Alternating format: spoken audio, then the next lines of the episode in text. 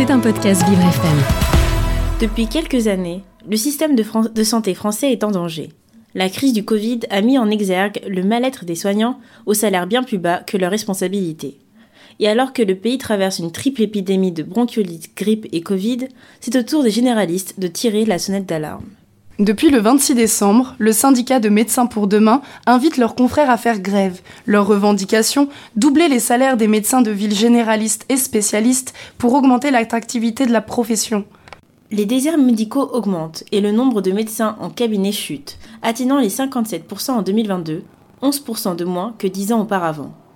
Mais loin de vouloir s'enrichir, les médecins veulent engager avec le revenu supplémentaire perçu des secrétaires pour se défaire des tâches administratives et accorder plus de temps aux patients.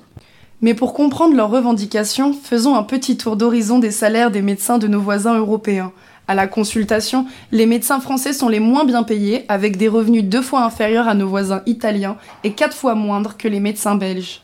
Cependant, un médecin français gagne trois fois le salaire moyen d'un autre citoyen. Les revenus sont à l'origine des déserts médicaux d'après le syndicat médical. Mais que pensent les futurs médecins de demain? Nous sommes allés à la rencontre d'étudiants en médecine pour recueillir leurs avis. Moi je suis d'accord, enfin, c'est juste que je sais que pour avoir un vrai salaire euh, intéressant, il faut faire énormément d'horaires à la journée. Et euh, ça fait pas forcément envie. Enfin, je sais que si on veut avoir un beau salaire à la fin du mois, il faut faire je sais pas 10-15 consultations par jour. On est obligé de bâcler un peu le travail et c'est vrai que ça repousse quoi, par rapport à d'autres spécialités hein, un peu plus mieux payées quoi en tout cas. D'accord. Voilà. Euh, moi honnêtement, euh, je sais pas trop. Vous dites que, enfin, la question c'est vraiment, on veut plus faire médecin de ville parce qu'on n'est pas assez payé? Ouais.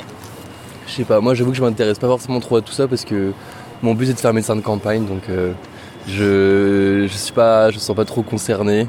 Après, je suis assez surpris, euh, assez surpris de voir que que, enfin, de- d'entendre que vous dites que vous dites ça parce que, que vous disiez ça parce que il y a quand même principalement, enfin, les médecins que je connais ou les futurs médecins que je connaisse, ils veulent tous faire médecin de ville principalement parce que c'est plus simple pour eux euh, en termes d'horaire du moins. Euh, on est beaucoup plus soulagé en ville, euh, beaucoup moins de charges de travail.